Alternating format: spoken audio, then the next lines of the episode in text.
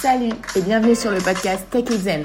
Je suis Elodie Crugno, psychologue, et t'emmène avec moi à la rencontre de personnes inspirantes qui ont surpassé leur peur pour se créer une vie qui leur ressemble.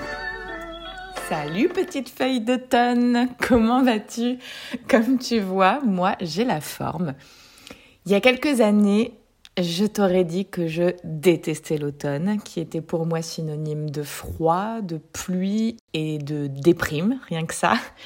Mais depuis que je réponds mieux à mes besoins au quotidien et que j'en connais plus sur nos cycles euh, et les saisons, je suis un flot beaucoup plus doux et adapté. J'ai des moments de surcharge, de fatigue ou de stress évidemment, mais maintenant j'ai vraiment les bons outils pour m'apaiser et me revitaliser et ça change tout à mon énergie au quotidien. Alors si toi aussi tu as envie d'en savoir plus, si tu es sensible aux coups de froid, une gorge et une respiration régulièrement touchées, des douleurs, des variations de fatigue avec une baisse d'envie et de motivation, si tu as du mal à faire le tri dans tes priorités, à mener à bien des projets, que tu as du mal à t'adapter à ce changement de saison et que ça peut même te rendre triste parfois, le rendez-vous corps et esprit t'apportera des réponses précieuse. C'est un atelier en ligne animé par Sophie, praticienne en médecine chinoise et moi-même, psychologue, ainsi qu'un groupe Facebook ouvert jusqu'au 27 novembre 2022 pour un suivi, des outils pratiques et des échanges tout au long de la saison. Et à prix mini, alors profites-en. Je te donne rendez-vous dans ma bio Instagram pour t'inscrire. Bon, et sans plus attendre, je te laisse avec Olivia, une jeune femme pétillante à qui tout semblait réussir jusqu'à ce que les angoisses viennent stopper l'ensemble de ses activités, pour ne pas dire de sa vie. Tu vas découvrir son parcours, son combat pour s'en sortir, et sa découverte du bore-out, l'ennui au travail, qui n'y est pas pour rien dans les difficultés qu'elle rencontre à deux reprises dans notre échange, notre voix change légèrement parce qu'on a ajouté des petites précisions en post-prod, comme disent les vrais. Euh, mais je te laisse découvrir ça. Bonne écoute. Bonjour Olivia, bienvenue sur le podcast Zen. Bonjour, ben, merci beaucoup de me recevoir. Euh, je suis ravie de pouvoir partager mon témoignage pour euh, aider les gens et ravie aussi d'échanger avec toi. Écoute, c'est avec un grand plaisir. Effectivement, on a commencé à échanger euh, via Instagram. Mm. Tu m'as euh, parlé de, de, ton parcours et euh, on n'a pas hésité longtemps. On s'est dit, il faut en mm. faire un épisode parce qu'on a plein de choses à dire et à transmettre. Donc écoute, est-ce que tu peux te présenter en quelques mots et puis ensuite on, on démarre sur ton parcours?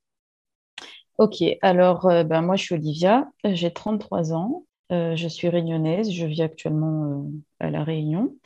Je suis chimiste en cours de réorientation professionnelle, donc ex-chimiste on va dire. Et voilà, je n'ai pas d'enfant, j'ai un amoureux mais j'ai pas d'enfant. Et voilà. Très bien. Alors on va justement un petit peu découvrir le pourquoi du comment de cette reconversion professionnelle notamment.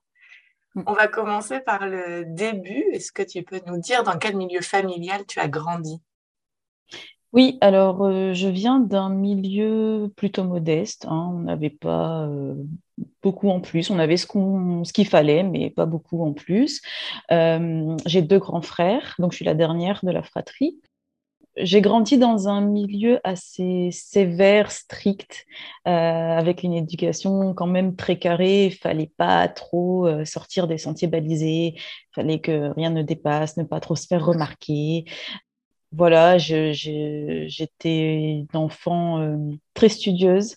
Euh, il n'y avait pas besoin de me demander de faire mes devoirs ou autre. J'ai toujours été, euh, euh, j'ai toujours su, voilà, qu'il fallait le faire en fait. Je ne sais pas si j'aimais l'école.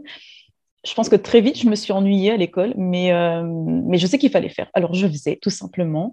J'étais déjà très, très cérébrale, toujours dans ma tête, toujours à, à vouloir comprendre les choses, un imaginaire aussi assez riche j'étais assez solitaire comme enfant, mais c'était en fait une solitude qui était subie, on va dire, parce que euh, j'ai beaucoup d'écart avec mes grands frères, donc bon, j'étais euh, souvent seule à la maison.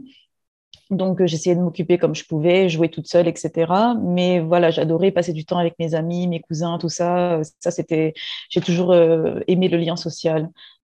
Voilà, et sinon, je pense que mes parents peut-être me décriraient, ou même mes frères, comme une petite enfant euh, chiante, parce que euh, j'avais beaucoup d'émotions, enfin j'ai beaucoup d'émotions, je découvrirai euh, par la suite que je suis hypersensible, donc j'étais une enfant hypersensible. Mais dans ma famille, on est très pudique, donc voilà, les ressentis, les émotions, tout ça sont pas vraiment exprimé. Donc, je pense que j'ai très vite été frustrée. J'ai très vite appris à ne pas euh, exprimer mes émotions. Ok. Donc, si je résume un petit peu, c'est un cadre strict. Du coup, tu étais plutôt studieuse et à l'écoute de ce cadre, émotive, mais pas dans un milieu où on peut spécialement exprimer euh, ses émotions, et euh, sociable, mais solitaire. Voilà. ok. Et alors, à quel moment apparaissent euh, peut-être les premiers symptômes qui vont te gêner? Euh, alors, ça arrive très brutalement. C'est-à-dire que moi, j'ai pas l'impression, avant cette date-là, d'avoir exprimé des, signaux d'anxiété particuliers. Je me rendrai compte après que ça n'était pas le cas, mais, euh, mais voilà, à un moment donné, donc je suis en deuxième année d'études, supérieure. Euh, je suis, j'ai quitté Lille hein, pour faire mes études, donc je suis allée euh, en métropole et euh, je fais ma première crise d'angoisse. donc on est en 2009. Je me réveille un matin et ça va pas trop, je me sens fatiguée, je suis un peu voilà, je suis, un peu patraque, mais rien d'alarmant parce que ça faisait quelques temps que je me sentais fatiguée. Parce que voilà, j'avais les révisions des examens, j'étais, j'avais une riche, une riche vie sociale, donc je sortais quand même pas mal, je faisais beaucoup de sport, euh, j'avais une vie à 100 à l'heure, donc en fait me réveiller patraque, c'était euh, c'était un peu euh, habituel quoi, et j'avais l'habitude malheureusement de taire un peu ça, ça a passé quoi je vais me réveiller, ça va passer. Euh, donc euh, voilà, euh, je vais me doucher, etc. Mais ça ne passe pas. En fait, je commence à sentir que j'ai des palpitations, mon cœur s'accélère et j'ai la vision qui se floute un peu. Et en fait, j'ai en fait une sensation de mal-être général, un peu comme un, un malaise d'hypotension, on va dire. Mais c'est la première fois que ça m'arrive à ce moment-là. Je ne sais pas le décrire. Et pareil, je dis que ça va, ça va passer, ça va passer, mais ça, ne passe pas. Donc, je décide de m'asseoir, de respirer un bon coup.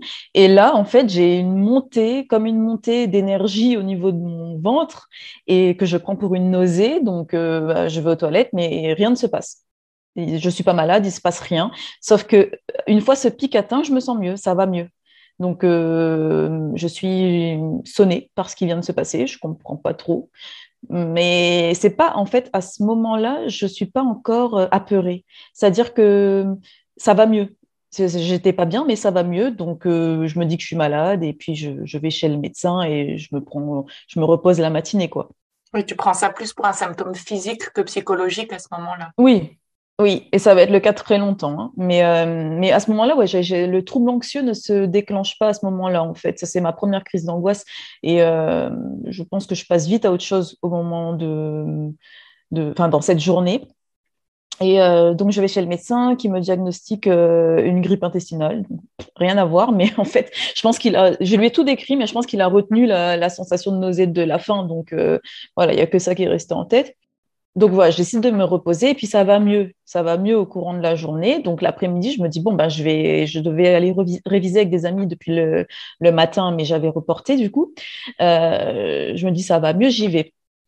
Et là, donc, je sors de chez moi, je prends le tram et en fait, euh, à partir du moment où le tram démarre, je recommence à me sentir pas bien. La tête qui tourne, les vertiges, le cœur qui s'accélère. Donc, je, je descends au premier arrêt et à ce moment-là, même si j'ai pas le mot encore sur l'anxiété, euh, il y a un shift. Je me dis, il y a un truc qui va pas. Je sais pas ce que j'ai, mais je sais que ça va être galère parce que j'étais bien et tout d'un coup, je suis pas bien et ça va, ça vient et c'est pas normal quoi. Je sens que c'est pas normal et je pense que c'est à ce moment-là que commence vraiment euh, ben, le début du trouble. D'accord. À ce moment-là, tu sais pas euh, ce qui se passe à quel moment, du coup, tu commences à comprendre que ce sont finalement des crises d'angoisse? En fait, euh, bah, du coup, je commence à en faire euh, de plus en plus souvent. Et c'est une amie qui elle-même en fait, me dit, tiens, ça ressemble quand même beaucoup à de l'anxiété. Et donc, grâce à elle, je n'ai pas, pas subi d'errance médicale très longtemps hein, parce que parce qu'elle met le mot dessus et j'arrive du coup à moi-même amener mon médecin là-dessus qui me dit euh, effectivement oui ça, ressemble à ça donc euh, bon bah je vais vous prescrire un truc. C'est de la phytothérapie au début et puis ça ira. Donc là je me dis ouais génial je sais ce que c'est. Euh, ça faisait peut-être une ou deux semaines que, que ça n'allait pas mais ça y est c'est bon c'est réglé je vais prendre ça je vais prendre son, son, médicament et ça y est je vais pouvoir prendre le tram aller en cours Sauf que ben non, ça ne marche absolument pas, vraiment pas. Euh, donc je, je, je, je, galère à ce moment-là parce que ben euh, voilà, j'avais l'espoir que ça, que ça soit vite réglé, mais c'est pas du tout le cas. Ok. Et là, tu rentres dans une première phase aiguë, on peut appeler ça une première période où le trouble se met en place. Donc, quelles sont ces manifestations tout à fait. Là, en fait, euh, ce qui se passe, c'est que je vais quand même essayer à chaque fois euh, bah, de, mener, entre guillemets, une vie normale, mais j'y arrive pas. Euh, mon gros le premier gros problème, c'est que je ne peux plus prendre les transports parce qu'à chaque fois, je fais une crise d'angoisse. Et en fait, je tombe dans l'évitement, c'est-à-dire que quand on commence à faire des crises d'angoisse, on associe l'événement ou le lieu des crises à l'anxiété. Donc, j'ai fait une crise d'angoisse en prenant le, tram, ben, je ne prendrai plus le tram. Et ça, et ça, ça, s'étend peu à peu à tous les cercles, en fait, à toutes les sphères de la vie. Donc, euh, je, commençais à plus voir mes amis, euh, à plus faire de sorties. Euh, déjà, je prenais plus les transports, donc ça devenait compliqué. Euh, j'allais plus au cinéma, j'allais plus au resto, j'allais plus, euh, j'allais nulle part quoi. J'essayais quand même d'aller en cours, ça me tenait à cœur quand même de, de continuer à aller en cours, mais c'était compliqué, hein. c'était vraiment très compliqué. Et mon médecin m'avait prescrit un anxiolytique à prendre euh, ben, une fois que quand, quand la crise est vraiment trop forte. Donc j'ai eu beaucoup de mal à accepter ce, cette aide chimique, on va dire. Mais au bout d'un moment, sans ça, j'arrivais pas en fait. Sans ça, je, je n'y arrivais pas. Et même avec cette aide qui était ponctuelle, parce que ça fonctionne très très bien, un anxiolytique, on, on en prend en 15 minutes, euh, la crise elle est passée. malgré ça, je tombe quand même dans un cercle vicieux où euh, ben, je fais de moins en moins de choses. Et, euh, et voilà, c'est compliqué, quoi. Ah, d'accord. Donc, il y a une, comme on dit, une peur d'avoir peur qui se met en place. J'ai peur de faire des crises d'angoisse dans les lieux où je vais. Donc, petit à petit, je les évite. Et tu, mhm tu vis un isolement social aussi à ce moment-là, du coup, ou ça non? Alors, euh, oui, parce que en fait, euh, j'en parle très très peu autour de moi. Euh, à mes amis proches, certains de mes amis proches, j'en parle vaguement, mais je rentre pas dans les détails parce que j'ai honte je, n'assume pas. Euh, j'ai l'impression que, que je suis faible mentalement. Moi qui ai toujours euh, tout mené de front, là, tout d'un coup, euh, du jour au lendemain, ben, je deviens, je suis plus autonome, quoi. Je peux plus rien faire. Donc, j'en ai honte. J'ai l'impression que ben, les, les, problèmes comme ça, c'est c'est que du, de la volonté, en fait. que c'est. Voilà, donc je comprends pas moi-même. Par contre, j'ai une amie qui, littéralement, dans le sens euh, propre et figuré du terme, me tiendra par la main pendant toute cette période. Donc cette, amie-là m'aide beaucoup. Et tous les jours, elle vient me voir, euh, tous les jours, elle me dit, bon, si tu, si tu fais une crise d'angoisse, je viens te chercher, qu'importe le lieu, etc. Donc ça, ça m'aide à, à, essayer d'aller au-dessus de ma peur et sortir et tout ça. Donc voilà, elle m'accompagne euh, pour aller en cours, elle m'accompagne lors de mon déménagement parce que du coup, je déménage pour me rapprocher de la fac, pour ne plus avoir à prendre le tram. Elle me, en période d'examen, elle me dit clairement bon écoute c'est pas grave si tu fais pas les cours c'est pas grave si tu ne vas nulle part mais au moins va à tes examens et je pense que je la remercierai jamais assez parce que moi je voulais pas vraiment euh, j'avais peur de me retrouver enfermée dans une salle avec euh, en plus c'était les, débuts donc euh, on était plus de 50 dans des grands amphis pendant 2-3 heures je pleurais, hein, je disais non, je veux vraiment pas. Et elle, tous les matins, elle venait, elle m'emmenait à la fac et tout. Donc, je ne sais pas comment j'ai pu euh, réussir ces examens-là, mais en tout cas, euh, en tout cas, j'ai réussi et euh, c'est grâce à elle, quoi. Donc, j'ai ce soutien-là quand même qui est quotidien. Ok. Mm. Cette première phase, à un moment donné, tu t'en sors. Comment tu mm. améliores les choses? Alors, je me renseigne beaucoup. Je me renseigne énormément sur Internet, sur des sites avec des sources sûres. Hein. je, le dis, euh, surtout éviter d'aller sur les forums catastrophes parce qu'il n'y a rien de pire. Hein. bien sûr que je l'ai fait, hein, mais euh, ça ne m'a pas du tout aidé. Donc, je me renseigne sur l'anxiété, je comprends les mécanismes physiques, euh, j'arrive à intellectualiser absolument tous les symptômes que je ressens. Euh, même ma première crise, là, cette fameuse euh, montée que j'ai pris pour une nausée, en fait, je comprends que c'est le, shot d'adrénaline provoqué par, par une crise d'angoisse. Voilà, je comprends vraiment tout. Mais à ce moment-là, je me dis, c'est physique en fait ce que je ressens. C'est purement physique, j'ai des symptômes physiques je vois pas l'intérêt de consulter, je vois pas pourquoi on dit qu'il y a toute une thérapie à faire, ça m'intéresse pas du tout, ça m'intéresse vraiment pas. Mais je décide quand même d'aller voir une psychiatre parce que j'ai ce, anxiolytique-là que je prends ponctuellement et ça me rassure pas du tout, j'ai envie d'avoir un suivi euh, d'un médecin spécialisé. Et cette psychiatre euh, me change de, de, de, de ligne de directive au niveau thérapeutique. Elle me dit, au lieu de, passer sur un, traitement qui est curatif, où je prends le, médicament une fois que je, fais une crise d'angoisse, on passe sur le préventif, où je vais essayer de prendre une petite dose quotidiennement et ça va empêcher la crise de venir. Donc, euh, je ne suis pas rassurée parce que voilà, prendre des médicaments tous les jours euh, pour juste se sentir normal, euh, ça me dérange. Hein. Mais comme c'est suivi, ça va j'applique ce qu'elle me dit, mais le, côté thérapeutique n'est pas, pas fait à ce, moment-là parce que bah, a une approche qui est très minime. Euh, et puis moi-même, je suis pas en confiance. J'ai jamais appris à parler de moi. J'ai jamais appris à. J'en ai, pas envie. Euh, je suis très pudique. Et puis, puis même, je vois pas l'intérêt en fait. J'ai des symptômes physiques. Il faut guérir ces symptômes physiques. Point. Moi, je suis très fermée à ce moment-là. Je suis très fermée d'esprit. Mais n'empêche que ce suivi médicamenteux m'a aidé. Et euh, peu à peu, donc on trouve une, dose un peu stable qui fait que bah, je fais de moins en moins de crises d'angoisse. Elles sont de plus en plus espacées. Donc j'arrive à, un, équilibre, on va dire, où après, au bout de quelques mois, j'arrive à, rediminuer l'anxiolytique et à repasser sur une prise ponctuelle parce que ben, mes crises, elles sont de plus en plus éloignées.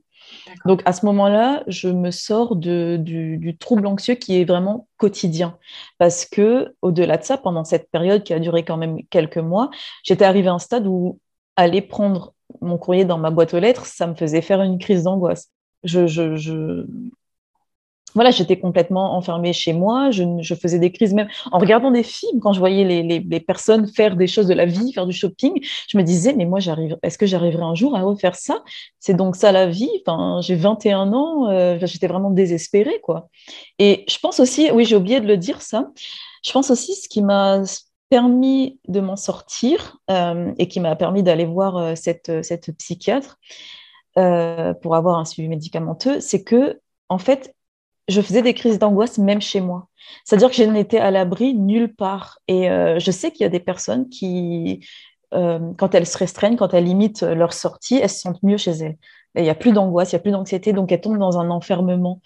Et moi, heureusement, on va dire, maintenant avec le recul, ça n'a pas du tout été le cas j'étais pas bien même chez moi donc ça m'a un peu donné le boost pour vouloir euh, trouver des solutions et, m'en sortir quoi au lieu de, rester dans cet enfermement qui finalement ben, ne me protégeait même pas de, de mon anxiété ah. euh, voilà donc, en gros, pour répondre à ta question, pardon, je me suis un peu égarée. très bien. Euh, je m'en sors petit à petit comme ça. Donc, je suis un... cette, cette, grosse, cette grosse phase doit durer un an, je pense. peut-être un peu plus, peut-être un peu moins, bref. Et j'atteins un, équilibre bancal, euh, un peu comme un funambule hein, qui marchait sur une, petite corde, où euh, pendant des années, euh, j'arrive à maîtriser mon anxiété. je fais plus de, grosses crises tous les jours. Ça m'arrive d'en faire, mais soit je les gère avec des tactiques que j'ai appris à, amener, soit je prends un petit cachet, mais si j'en prends un par mois, c'est déjà, déjà beaucoup, quoi. Ah. Cet équilibre, il dure quelques années et euh, ce qui m'aide à cette période aussi à tenir cet équilibre, c'est des échanges quotidiens que j'ai avec euh, une autre amie qui, elle aussi, souffre de crise d'angoisse. Et en fait, à chaque fois qu'on a l'anxiété qui, monte ou, euh, ou, une crise qui apparaît, on s'écrit. On s'écrit mutuellement et en fait, c'est pris sur la dérision ou l'humour. On essaie d'en de, rire. On se dit, oh là là, euh, tiens, euh, ça fait combien de fois cette semaine que tu as, que eu l'impression que tu vas mourir? Euh, Regarde, c'est pas le cas. Et en fait, ça, ça me permet de prendre du recul sur le moment et ça m'aide énormément. Et je pense que, que voilà, pendant des années, pareil, cet ami-là m'a beaucoup aidé dans cet équilibre. Effectivement, le, l'humour avec ça est un, stade important parce que quand on arrive à le passer, il peut aider vraiment à prendre du recul sur euh, la situation et à apaiser mm-hmm. euh, ce, type de crise d'angoisse. Mm, tout à fait. Euh, en plus, pour moi qui, comprenais le, mécanisme de l'angoisse, ça n'empêchait pas quand même les crises d'arriver.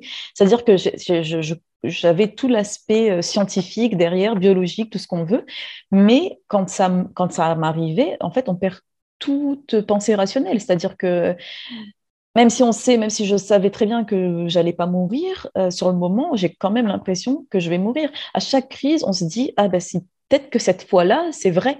C'est bête, hein, dit comme ça, mais euh, on le ressent vraiment comme ça. Donc, le fait de discuter avec quelqu'un qui comprend, qui vit la même chose et qui, elle, n'est pas dans l'angoisse à ce moment-là, ça permet de, prendre du recul. Mmh, mmh. Et ça aide. Oui, tout à fait. Donc là, tu arrives à trouver cet équilibre bancal, comme tu dis. Euh, qu'est-ce qui se passe ensuite? En fait, ce qui se passe, c'est que... Ah, mais j'ai oublié de préciser aussi hein, que euh, le quand du coup je me suis sevrée du médicament et que j'ai commencé à éloigner les prises et éloigner les crises, c'est parce que progressivement j'ai pu aussi me reconfronter, ressortir, refaire des choses du quotidien. Et euh, ça, je l'ai fait en, me renseignant parce que je savais que voilà, il fallait, il fallait sortir de, sa zone de confort en fait pour, euh, pour éloigner l'anxiété, pour réapprendre le cerveau à, comprendre en fait que la situation qu'on vit n'est pas dangereuse. Et, euh, très progressivement, je, suis allée comme ça. Donc euh, cet, équilibre aussi, il commence comme ça en fait. Hein. Oui, c'est pas uniquement le médicament. Euh, et donc, il y a le médicament, l'aide là de tes deux amis. Et à ce moment-là, en lisant, finalement, tu fais une des phases clés de la thérapie cognitive et comportementale qu'on appelle l'exposition qui effectivement, comme tu le dis très bien, est de rééduquer son cerveau pour lui apprendre que ce n'est pas dangereux, ce type de situation. Est-ce qu'il y a d'autres choses à ce moment-là qui t'aident? Je, pense que il y a aussi une grosse partie d'acceptation. Euh, un peu erronée sur le moment, enfin sur le moment je le sais pas, mais je me dis en fait que ça fait partie de mon caractère.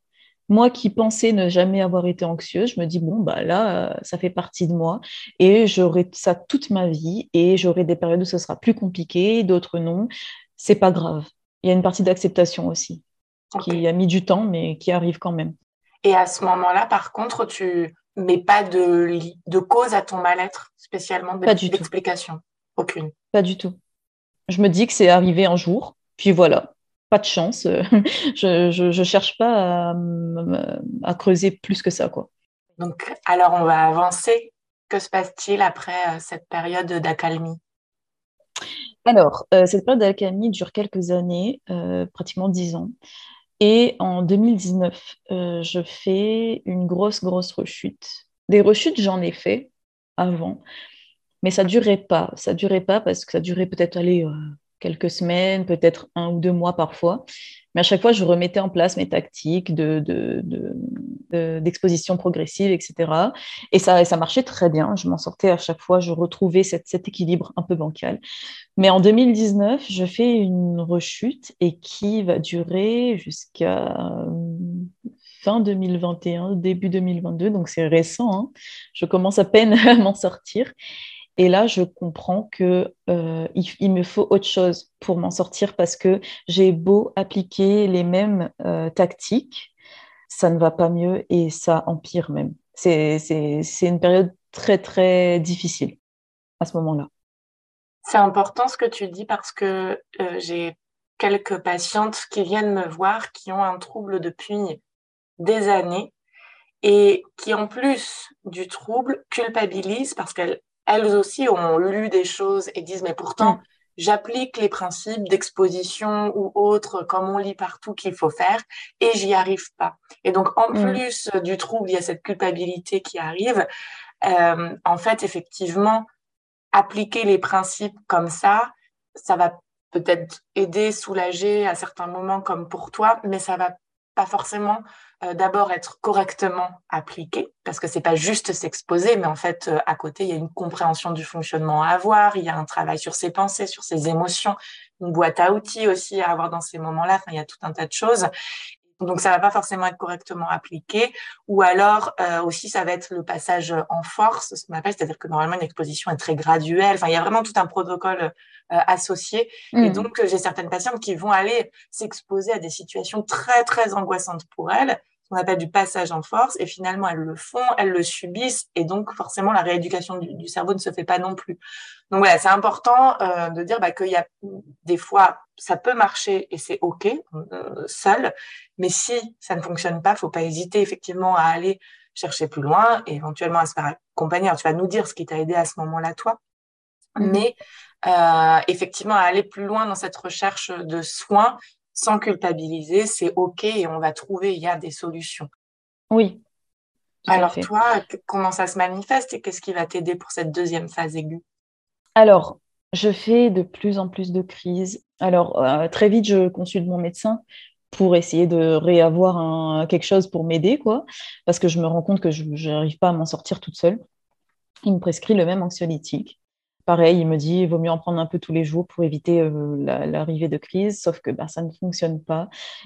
Il m'augmente un peu la dose, et puis pareil, j'arrive très vite à un moment où je me dis j'ai pas envie non plus d'augmenter euh, indéfiniment, hein, parce que euh, voilà, il y a des effets secondaires quand même assez importants je vois que ça ne fonctionne pas. Euh, les crises sont de plus en plus intenses, de plus en plus longues. Je peux en faire trois, quatre dans une même journée. Malgré tout, j'essaie quand même de, Je vais au travail tous les jours. Je ne lâche pas. À ce moment-là, je ne lâche pas parce que je veux surtout pas retomber dans, dans l'isolement que j'ai vécu euh, lors de ma première phase aiguë. Et je sais que hum, c'est facile. C'est facile de rester chez soi quand on est aussi mal.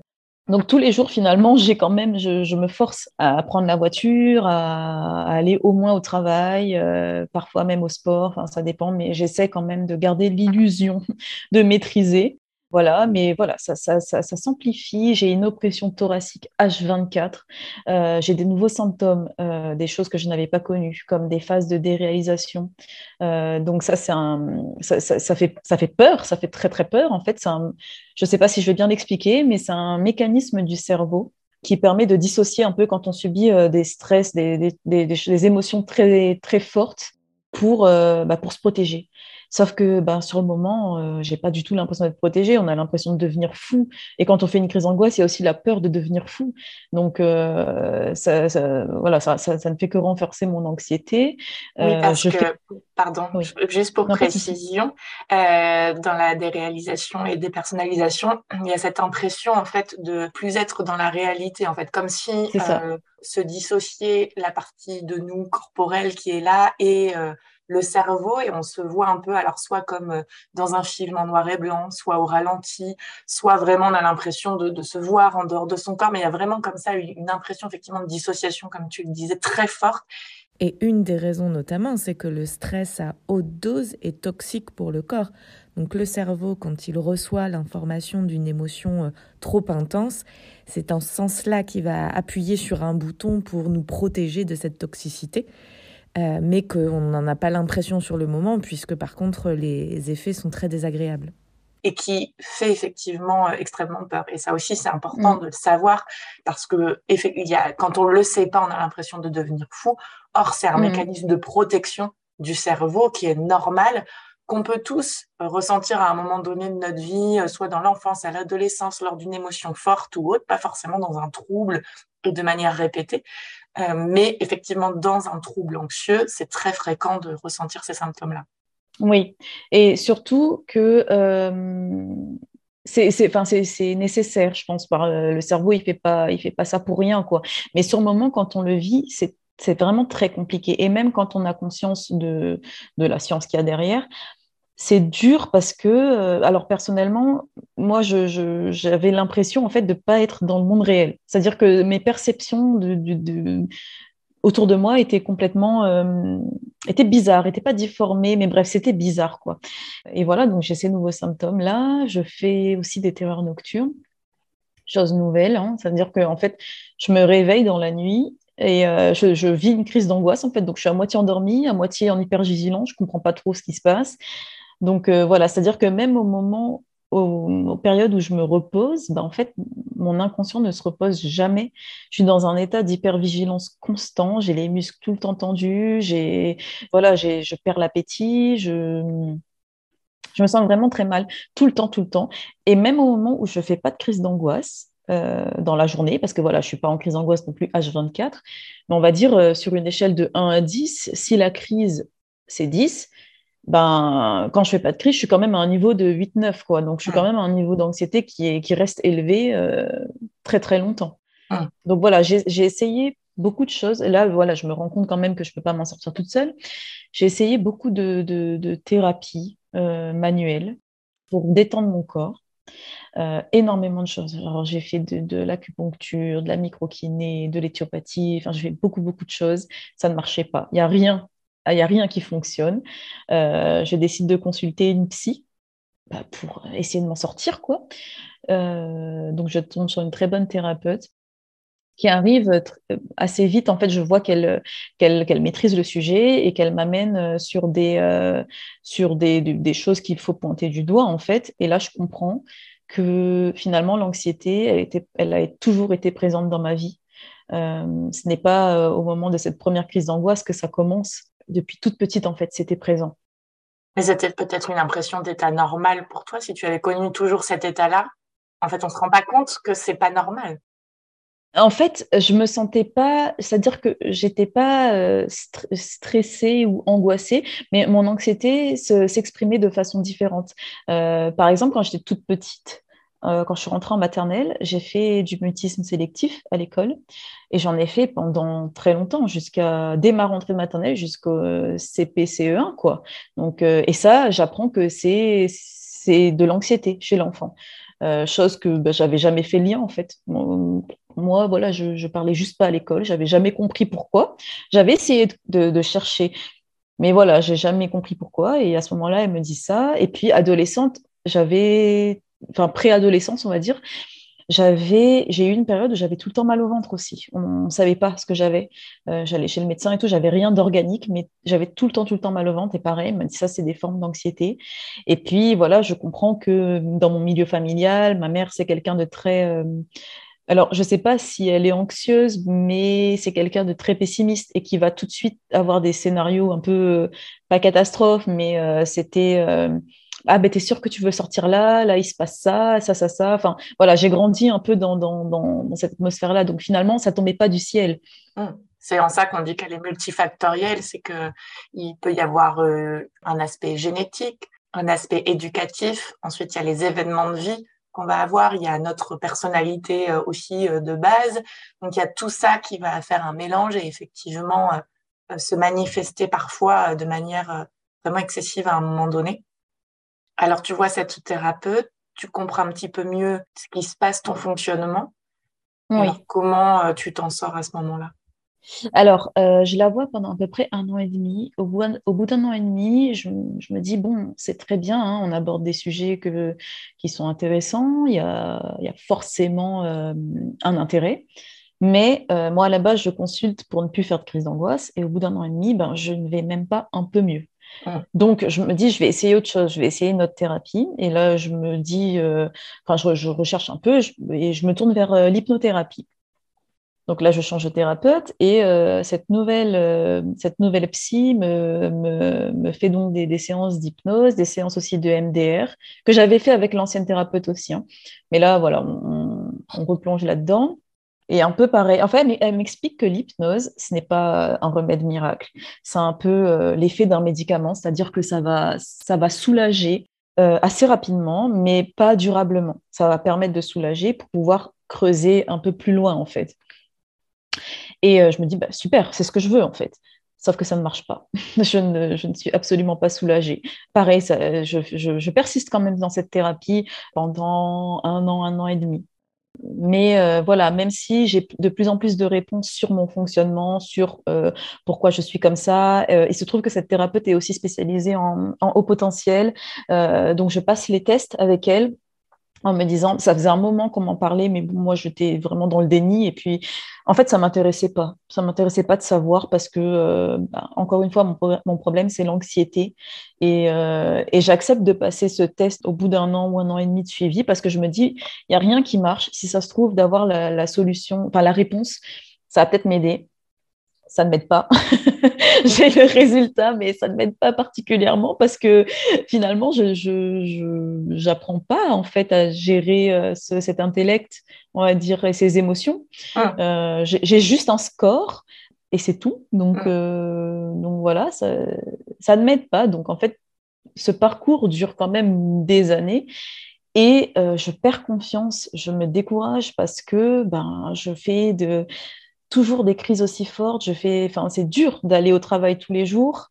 C'est dur pour moi parce que en plus, en parallèle de ça, je me rends compte que ça devient de plus en plus pesant pour moi cette situation professionnelle. C'est un milieu dans lequel je m'ennuie depuis un moment, mais, euh, mais je, fais taire un peu cette petite voix. Hein. Je, je, reste dans ma zone de confort, on va dire. Mais là, ça devient de plus en plus pesant parce que c'est déjà compliqué d'y aller parce que ça ne m'intéresse pas, mais encore plus parce que je fais des crises d'angoisse et que ben, j'en fais quasiment tout le temps. quoi. Donc, euh, donc, je commence à creuser un peu le sujet de, ce problème au niveau professionnel en me disant, ben, c'est peut-être ça le, fond, ça le fond du problème. Et voilà, je me, renseigne, j'essaie de voir ce que je pourrais faire d'autre. Au début, c'est pas tout de suite l'idée de reconversion professionnelle, elle se fait pas tout de suite. Euh, au début, je, je, je veux je me dis que je vais tester dans une autre entreprise, je vais tester un autre poste, je sais pas. Donc je postule à des trucs et puis finalement ça aboutit pas. Et puis après, un jour, j'ai un déclic en lisant des, en voulant postuler dans, dans une autre entreprise et je lis les, les, missions, les responsabilités, etc. Et je me dis mais j'ai absolument plus envie de faire ça en fait. Ça, ça ne m'intéresse pas du tout. Même quand mes amis me parlent de, de ce qu'ils font dans leur poste et tout. Je, c'est très bien pour eux, hein, mais moi, ça ne me fait pas du tout rêver. Donc, euh, c'est à ce moment-là où je me dis, ben, en fait, il faut que je change. Parce que je ne peux pas aller mieux si déjà, au sein de, de, ma vie professionnelle, ça ne va pas. C'est n'est mmh. pas possible. Mmh. Et justement, à ce moment-là, ça va assez loin parce que tu mets le mot bore-out sur euh, cette période-là. Qu'est-ce que c'est? Alors, le bore-out, c'est le syndrome de l'épuisement par l'ennui. J'ai mis le mot très tard, c'est assez récemment hein, que j'ai découvert que ça existait. Mais effectivement, c'est ce que je vis parce que je m'ennuie, mais quotidiennement. J'ai un ennui à mourir. C'est-à-dire que vraiment, euh, c'est un, peu un mélange entre le bore-out et le burn-out, qui est euh, l'épuisement par la perte de sens. Mais dans ce poste-là, vraiment, j'ai des journées où, euh, alors je ne sais pas si c'est moi qui, travaillais vite ou si vraiment il n'y avait pas assez de travail, je ne sais pas, mais j'ai des journées où vraiment je m'ennuie, quoi. Donc, euh, et peu à peu, ben, ça, finit par, jouer sur le mental, forcément, quoi. Mm. forcément. Et tout, tout cet ennui, tout ce vide est, comblé au quotidien par l'anxiété. Donc, c'est le serpent qui se mord la queue. Et à ce moment-là, toi, tu avais fait, choisi ces études et ce métier parce que euh, c'était quelque chose qui t'intéressait vraiment et ça a disparu au fil des années Ou alors aujourd'hui, tu te rends compte que tu as suivi une voie qui n'était pas la tienne? J'ai clairement suivi une voie qui n'était pas la mienne. en fait, ce qui s'est passé, c'est que euh, après le bac, il faut que tu choisisses ce que tu veux faire pour le reste de ta vie. Sauf que ben, je n'étais pas du tout informée. Je ne savais pas. J'ai suivi j'ai suivi en fait un chemin tout tracé toute ma scolarité. Je réussissais bien à l'école, donc on m'a dit ben va en S, au moins toutes les portes te seront ouvertes. Mais à la fin, quand c'est fini, tu te dis bah c'est quoi toutes les portes finalement? Je sais pas, je sais pas. Ah. Donc euh, à ce moment-là, je, sais plus ou moins, enfin voilà, en réfléchissant un peu, je, me dis j'ai envie d'être psychologue. Je voulais être psychologue à l'époque et je teste, je, je dépose un dossier et puis finalement ça n'aboutit pas. Donc là, voilà, euh, ayant fait S, en regardant un peu autour de moi, c'est en gros soit je fais médecine, mais ça ne m'intéressait pas. Enfin, je ne me sentais pas euh, capable, on va dire. Soit je vais en école d'ingénieur, mais pareil, j'avais loupé le coche pour les prépas et pareil, ça ne m'intéressait pas spécialement. Ou je vais en fac de sciences. Donc, je suis allée en fac de sciences. Et voilà, j'ai fait chimie et j'ai continué euh, jusqu'au doctorat. D'accord. Mais euh, assez tôt, quand même, dans mes études, je me suis rendu compte que je ne serais pas chimiste toute ma vie. Parce que quand on commence un peu à se projeter, euh, donc au niveau du master, je voyais mes, petits camarades de classe qui avaient l'air passionnés, même par leur stage et tout. Et moi, à ce moment-là, je me dis, mais en fait, euh, ça ne m'intéresse pas, en fait. je m'ennuie, j'ai pas, je comprends, je m'en sors, mais c'est tout. En fait, c'est à ce moment-là que je comprends que mince, les études qu'on a fait, c'est pour vraiment faire le métier qu'on va faire adulte, et j'ai aucune envie de, euh, j'ai aucune envie de ça. Mais ah. sauf que ben, je suis lancée, je suis lancée, donc je continue. Oui, oui, on finit ce qu'on a commencé. Voilà, tout à fait. Ok. Tu rentres à la Réunion aussi à, la fin de ton doctorat ou avant? Oui, en fait, euh, je, soutiens ma thèse. Je décide de rentrer à La Réunion parce que j'en avais envie depuis longtemps. Je ne me voyais pas du tout continuer euh, en métropole. Euh, je, suis très attachée à chez moi et je sais que ça va être compliqué à ce moment-là parce que ben, les entreprises assez spécifiques en chimie, on a vite fait le tour. Quoi. les, les offres d'emploi ne coulent pas, etc. Mais voilà je, sais que ça va être compliqué, mais je fais quand même euh, ce choix-là. Je rentre à La Réunion. Et finalement, tu trouves un poste à La Réunion? Je trouve un poste en un peu moins d'un an. Donc cette année est compliquée hein, parce que j'ai mis quand même pratiquement un an à trouver. Je suis très vite stressée à l'idée de ne pas trouver. Euh, parce que voilà, une fois qu'on a fait le tour, on contacte les entreprises en candidature spontanée parce qu'il n'y a pas d'offre. Hein. Puis à part relancer tous les trois mois, il euh, n'y a pas grand-chose qui se passe. Donc euh, à la fin, je, je m'étais même dit, je vais peut-être partir parce que je trouvais pas de travail en fait. Et puis finalement, je trouve un poste. C'est exactement le type de poste que je cherche. C'est-à-dire que je peux même pas dire que je m'ennuie parce que ça m'intéressait pas. C'est vraiment le type de poste que je recherche. C'est un poste euh, dans une bonne boîte euh, avec des horaires assez sympas. Enfin, franchement, je n'avais pas à me plaindre. Euh, je suis à un niveau, je suis embauchée à un niveau d'ingénieur, donc c'est pas au niveau de mon diplôme, mais ça me dérange pas parce que à côté de ça, j'ai pas de grosses responsabilités. C'est ça aussi qui me faisait peur parce que quand on, quand on fait un doctorat, en général, on a des postes euh, très hauts très vite et moi, je voulais pas.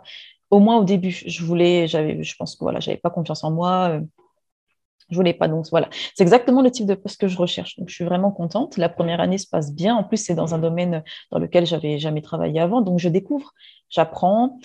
Et puis, euh, très vite, en fait, au bout d'un an, euh, ben, je commence à m'ennuyer. En plus, j'avais, du travail. Hein. Ce n'était pas non plus euh, voilà, un poste qui, était, qui avait été ouvert pour rien. J'avais du travail, mais ça ne remplissait pas mes semaines.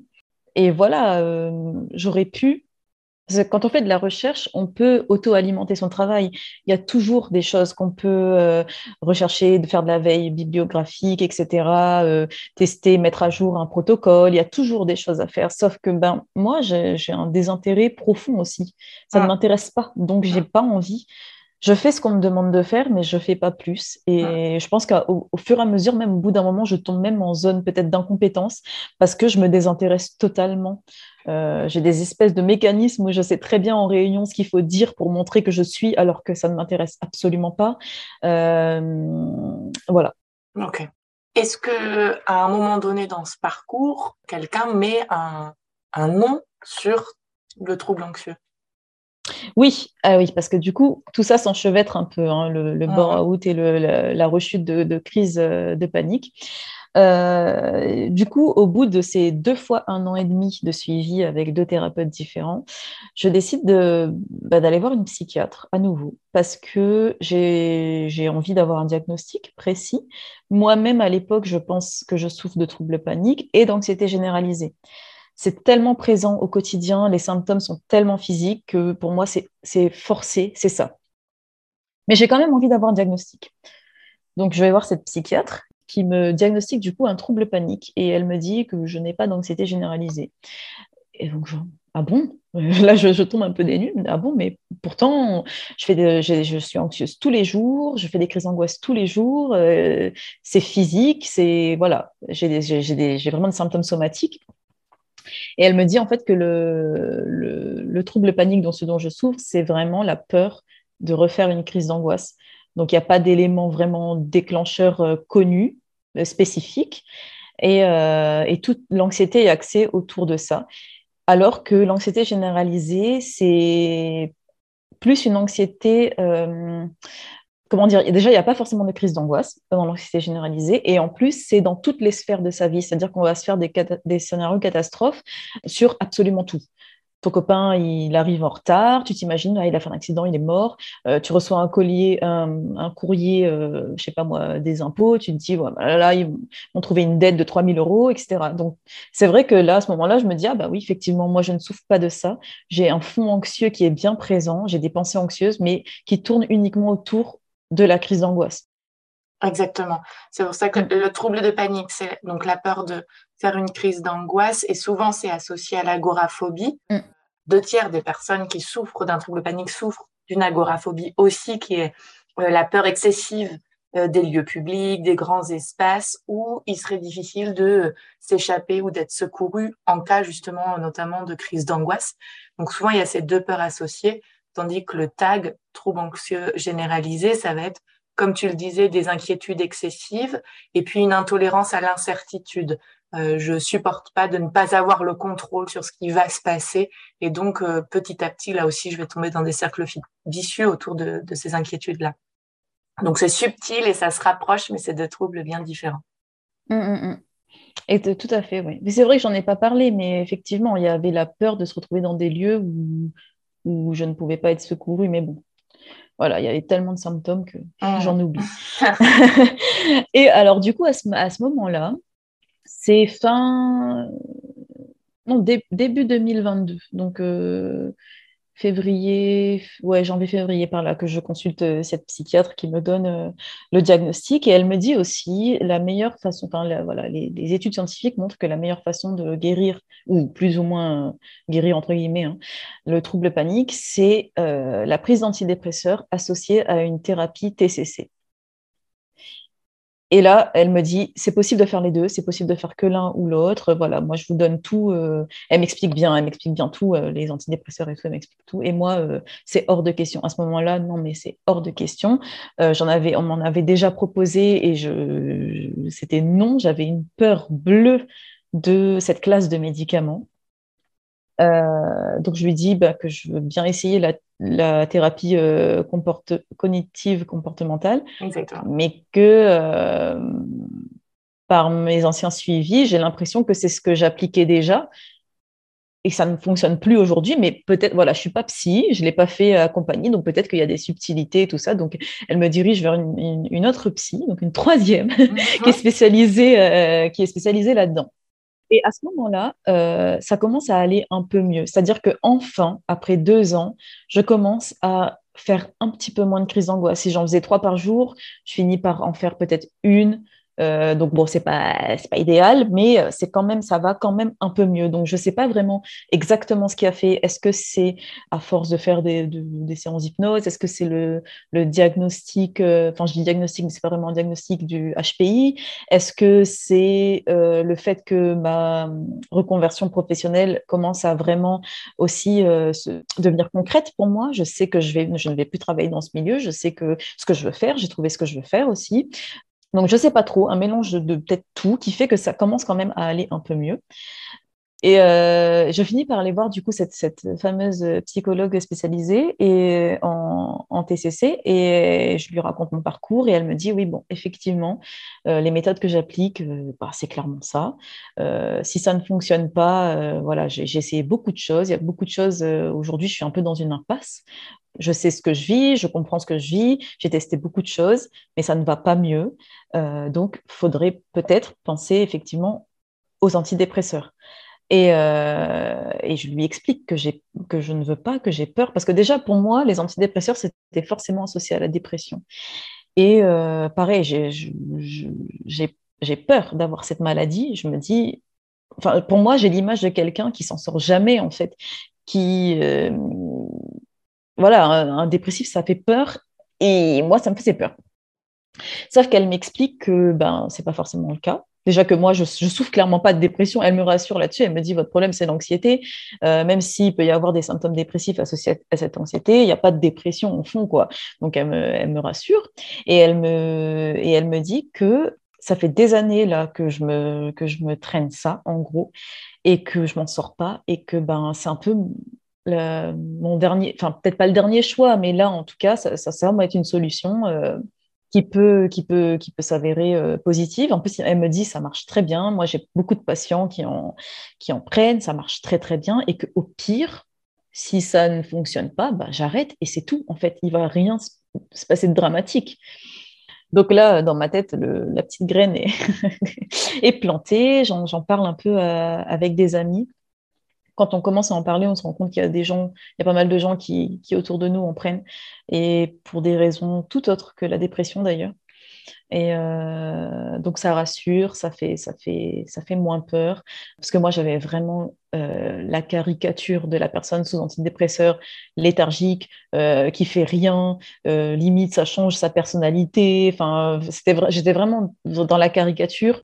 Parce que finalement, moi, en me renseignant, je me suis, j'ai appris, hein, je me suis instruite et j'ai appris que le déséquilibre au niveau chimique du cerveau donc au niveau des neurotransmetteurs, euh, il est présent dans, le cas des, des, troubles anxieux, de la dépression ou autres, mais plus on laisse traîner son trouble, comme j'ai pu le faire, en soignant, euh, en masquant les symptômes euh, plutôt que de creuser le fond, plus il, il s'intensifie ce déséquilibre et que, arrive un moment, il n'y a pas d'autre choix que de le rétablir par la prise médicamenteuse.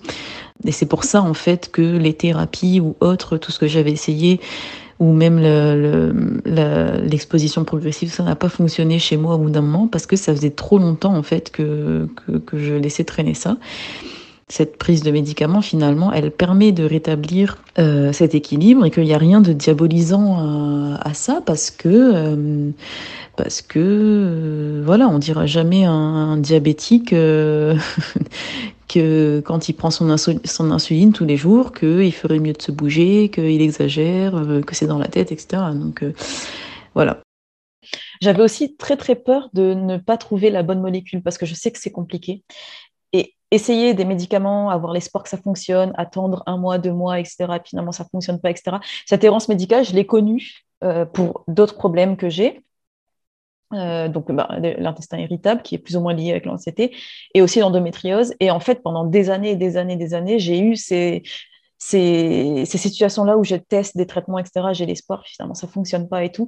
Et j'avais vraiment pas envie de retomber là-dedans. Et, euh, et, voilà, beaucoup de peur associée à, à ce traitement médicamenteux-là.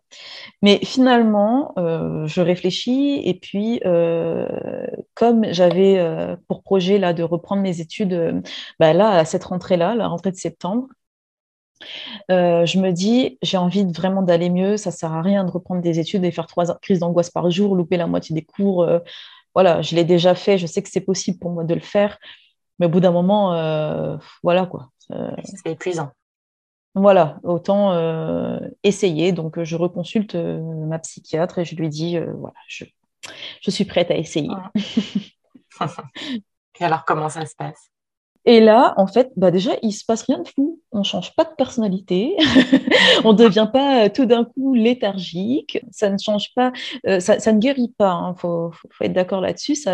Le problème de fond, il est toujours là, mais par contre, ça permet de, diminuer le niveau d'anxiété, de diminuer en pression pour pouvoir aller plus loin dans, ces, dans, les thérapies. Parce que finalement, je, je comprends là que euh, ces trois dernières années que j'ai passées à essayer beaucoup de choses, même d'hypnothérapie et tout, ça ne pouvait pas fonctionner. Mon niveau d'anxiété était beaucoup trop élevé. Euh, on ne peut pas laisser parler l'inconscient quand, pendant la séance, on est déjà en train de faire une crise d'angoisse. C'est pas possible. C'est juste pas possible. Donc, euh, donc voilà, après, euh, je ne regrette absolument pas d'avoir essayé. Ça a été un peu compliqué, il faut savoir quand même, faut le dire pour les gens qui, qui peut-être euh, hésitent, euh, ça ne soulage pas tout de suite. Il y a une période euh, d'effets secondaires plus ou moins importants selon les personnes. Hein. Et parmi les effets secondaires, il peut y avoir une augmentation de l'anxiété aussi. Donc ça, c'est un peu compliqué à vivre. Donc moi, j'ai eu, eu, un peu de mal quand même. Hein. J'en suis quand même à ma troisième molécule. Hein. J'ai eu un peu de mal à trouver, mais malgré si on met de côté ces difficultés, les effets secondaires et tout, j'ai eu très vite quand même un, effet positif sur mon anxiété. Ah. Donc très vite, ça a été ah bah tiens, je peux à nouveau faire les courses sans faire d'attaque de panique, sans être accompagné de mon copain. Je peux prendre la voiture, faire de longs trajets. Je peux, tiens, voilà, je n'ai plus ces trois, quatre crises par jour. Je n'ai plus. Euh, et pour moi, c'est juste miraculeux, quoi. Est-ce que tu parlais de ton copain? Est-ce que tout ça a eu des conséquences sur ta relation amoureuse ou ta vie de couple? Alors, des conséquences, non, mais j'ai la chance d'avoir quelqu'un de très empathique, quelqu'un qui n'a pas du tout connu euh, ce genre de problème, mais qui a compris très très vite, qui qui me tire toujours vers le haut, qui est là au, quotidien. C'est grâce à lui d'ailleurs que j'ai recommencé à avoir une psy et tout. Il il me disait en gros, bah, s'il y a besoin, il faut quoi, vas-y. Et en fait, il a très vite compris que, je pense qu'il a très vite compris que déjà, il pouvait pas m'aider Enfin, il ne pouvait pas me sauver, quoi. C'est pas lui qui allait me sauver. Donc, euh, sa présence suffit. Sa compréhension suffit. Donc, euh, donc voilà, c'est un, vraiment un soutien quotidien. L'anxiété, même si ça n'a pas joué, euh, ça n'a pas mis mon couple en péril ou autre, quand une des personnes souffre de ce genre de trouble, hein, euh, anxiété ou dépression ou TCA ou autre, ça fait partie du couple quand même, parce que c'est au quotidien. Euh, le nombre de fois où on a dû faire des demi-tours, le nombre de fois où euh, je l'appelle, même quand il est au travail. Moi, j'étais au travail, lui est au travail, mais je faisais des crises d'angoisse et tout. Enfin bref, c'était quotidien. Mais voilà, je pense que c'est important de, de bien être entouré. J'ai eu la chance de, l'avoir été bah, là, avec mon copain, mais même au début avec mes amis. Et euh, ça, c'est vraiment important. Hum. Donc, c'est important d'en parler aussi à des gens de confiance. Oui, et ça aide en fait quand l'information est bien accueillie, ça aide. Euh, enfin, moi, quand, quand, mon copain, au tout début, quand je lui en ai parlé, et que en gros, j'ai vu qu'il n'y avait aucun jugement, il n'y avait pas de bah, celle-là, elle est complètement folle ou autre. Enfin, c'était vraiment bon, ben, c'est ton trouble, c'est ta maladie, on fait avec, c'est tout. Point. Et puis il n'y avait rien de dramatique, quoi. Et c'est là, en fait, où moi-même je comprends que ben j'ai pas honte, euh, enfin, j'ai pas à avoir honte plutôt, et que ben j'ai de moins en moins de mal à en parler autour de moi. J'assume, et puis je me dis aussi, je, commence aussi à me dire, bah, c'est pas grave, quoi, tout simplement. Alors aujourd'hui, comment vas-tu et où en es-tu? Euh, alors aujourd'hui, ça va mieux quand même. Euh, comme je disais, le, traitement fait que euh, ça m'a permis de diminuer considérablement mon niveau d'anxiété et donc d'aller plus loin en thérapie. Et j'ai décidé, ah oui, parce qu'il y avait aussi cette réflexion-là, parce que finalement, je décide de prendre mes antidépresseurs pour tenter ma dernière chance et essayer d'aller mieux vite pour reprendre des études. Et finalement, en fait, paradoxalement, mieux je vais, et plus je me dis, bah, j'ai envie de, ralentir. J'ai envie de faire une pause parce que ça fait des années que je me traîne de l'anxiété, ça fait des années que je m'ennuie à mon travail. J'écoute, j'écoute, je, lis des témoignages, j'écoute des podcasts aussi sur les gens qui ont fait des, des, burn-out parce qu'on trouve très peu de, témoignages sur les burn-out. Il y en a, mais il y en a très peu. Et en fait, euh, quand, quand j'entends ces personnes parler, souvent c'est des gens qui, qui, se sont effondrés à un moment donné, surtout pour le burn-out. À un moment donné, leur corps s'est effondré et ils mettent six mois, un an à s'en remettre. Et euh, le fait de pouvoir, moi, mettre un mot sur ce que j'ai vécu, parce que le burn-out, je l'ai mis que récemment, ce mot-là.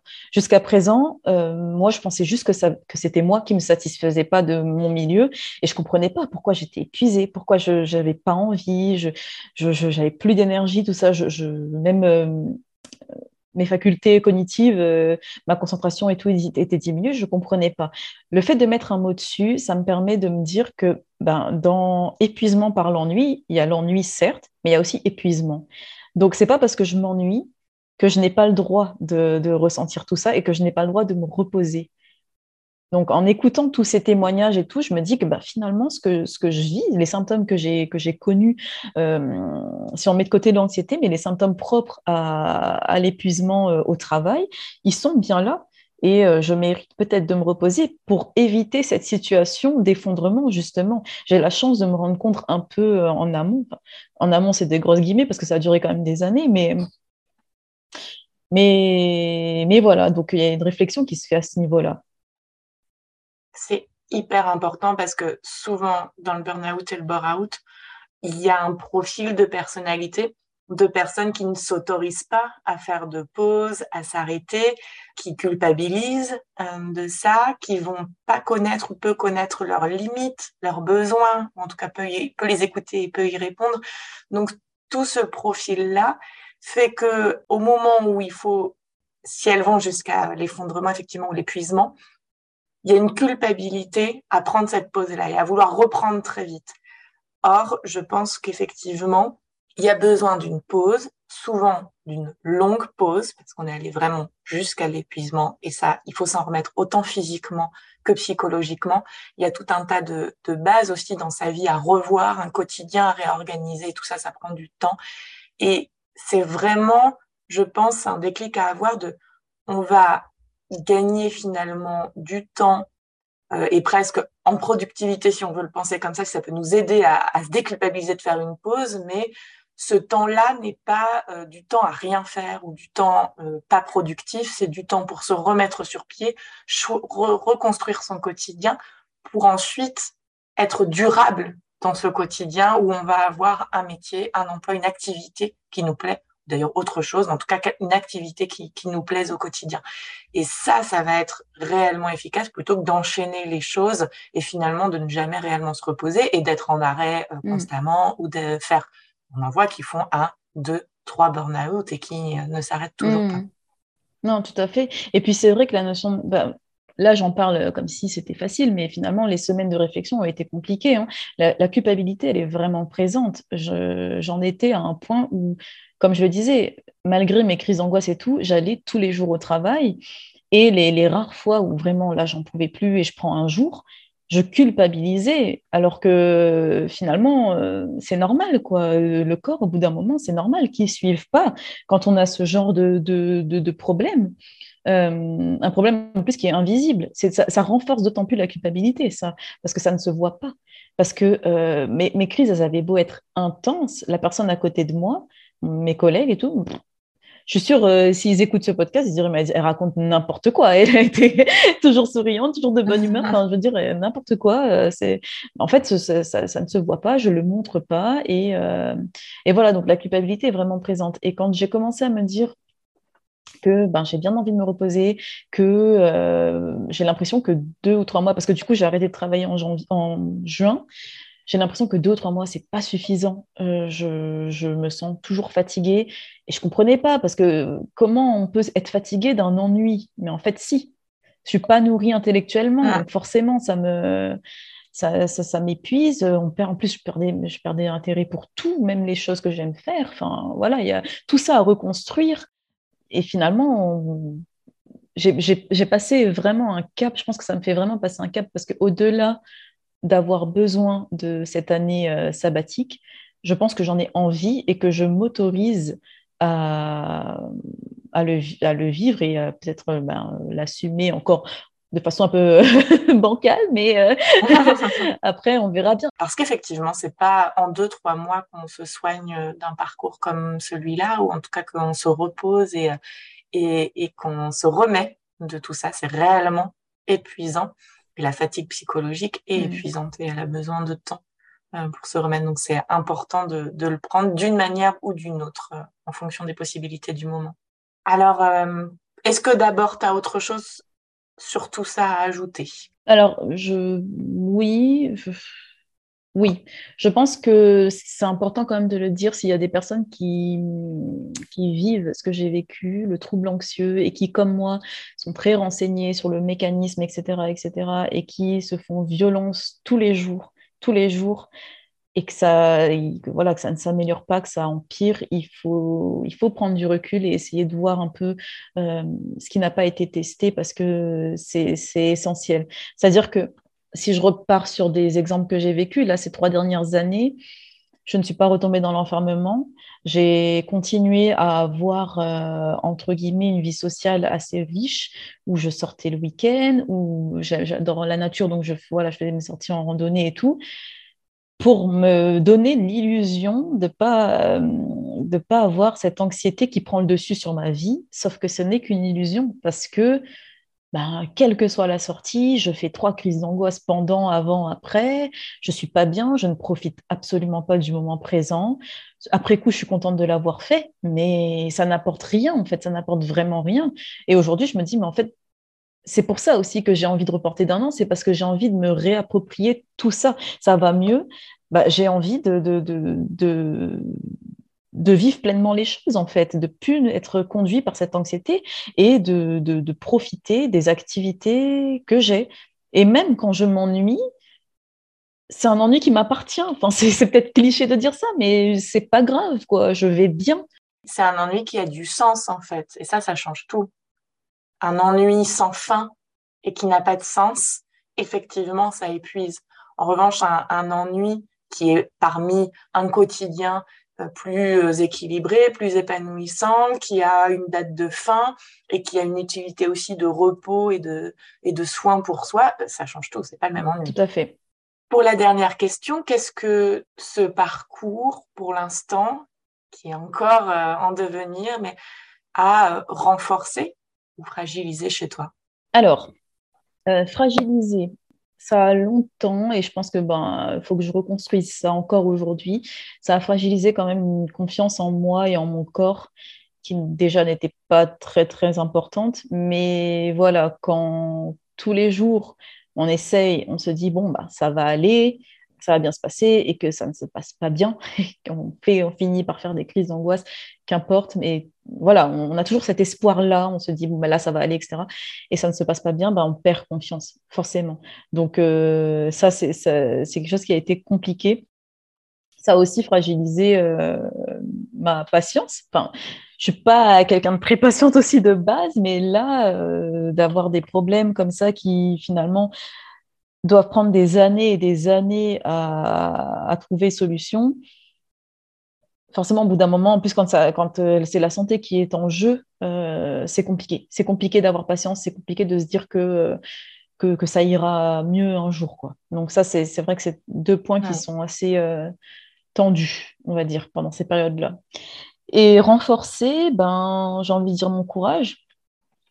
Parce que euh, finalement, même si j'ai eu des moments de découragement, je, me suis battue tous les jours. Quoi. Je me bats encore tous les jours. Et même si mes symptômes étaient très, très intenses, euh, j'y allais. J'y allais au front, j'y allais. Donc, euh, voilà, et puis ça m'a donné aussi la force de sortir d'une situation confortable, mais qui ne me convient pas. Parce que mon travail, finalement, j'aurais pas eu euh, ces crises d'angoisse aussi intenses, j'y serais peut-être restée aujourd'hui. Parce que, voilà, je, je, n'y suis pas épanouie depuis un moment, mais avant ça, euh, même s'il y avait la réflexion de changer de poste ou de changer d'orientation, ça restait très vague et très lointain. Donc il a, il a, eu, il a fallu ce signe euh, violent du corps, je pense, pour, euh, pour que j'aille chercher en profondeur des solutions à ce mal-être. Parfois, on a l'impression effectivement que mettre le mot de haut potentiel, finalement, ça t'a pas aidé sur, sur mm. le moment.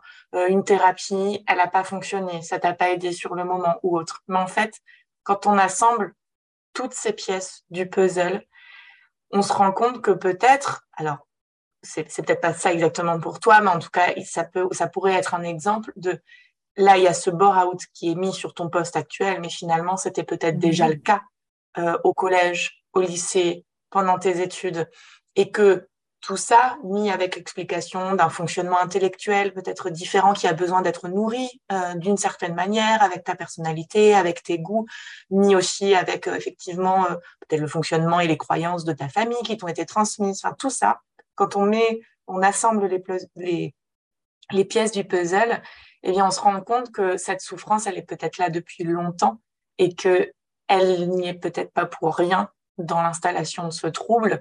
Et donc, on a l'impression qu'on fait des démarches qui, sur le moment, ne nous aident pas, mais elles vont aider à un moment donné à assembler ces pièces, à former une compréhension globale de ce qui se passe et à réellement, comme tu le disais, euh, permettre là aussi le traitement médicamenteux euh, pour toi à aller beaucoup plus en profondeur dans ce qu'il faut modifier, ce qu'il faut changer dans son quotidien, se connaître davantage pour répondre beaucoup mieux à ses besoins. Et donc, tout ça finalement n'est pas inutile et aura un sens à un moment mm, donné. Tout à fait, parce que ça c'est quelque chose aussi, je m'en suis rendu compte euh, que récemment, c'est que je suis complètement déconnectée avec euh, mes envies, mes besoins. Euh, il y a une déconnexion totale, quelque chose qui doit se rétablir, ça c'est sûr. Et oui, et ça s'apprend pas, enfin au contraire, c'est pas inné mm. en fait de, de, répondre à ses besoins, d'être à l'écoute de ses émotions. Et comme tu le disais, et c'est le cas pour euh, un bon nombre d'entre nous, on a plutôt cherché à les étouffer qu'à les exprimer, à les écouter, à y répondre. Donc ça, ça s'apprend et ça prend du temps. Tout à fait. Très bien. Est-ce qu'on a fait le tour? Oui, je pense. Bon. Mais écoute, je tiens à te remercier énormément pour ce témoignage extrêmement riche qui, je suis sûre, euh, aidera, inspirera et, donnera de l'espoir à un bon nombre de personnes qui nous écouteront. Donc, merci beaucoup. de rien, avec plaisir. Déjà. Et puis, euh, on te souhaite une très belle continuation dans cette euh, pause et dans cette reconversion. Et ma foi, à une prochaine fois. à une prochaine fois. Merci d'avoir écouté cet épisode jusqu'au bout. Si vous appréciez ce programme, n'hésitez pas à le soutenir de manière totalement gratuite en le partageant autour de vous, en vous abonnant et en laissant un avis. Je vous dis à très vite pour une vie plus zen au quotidien.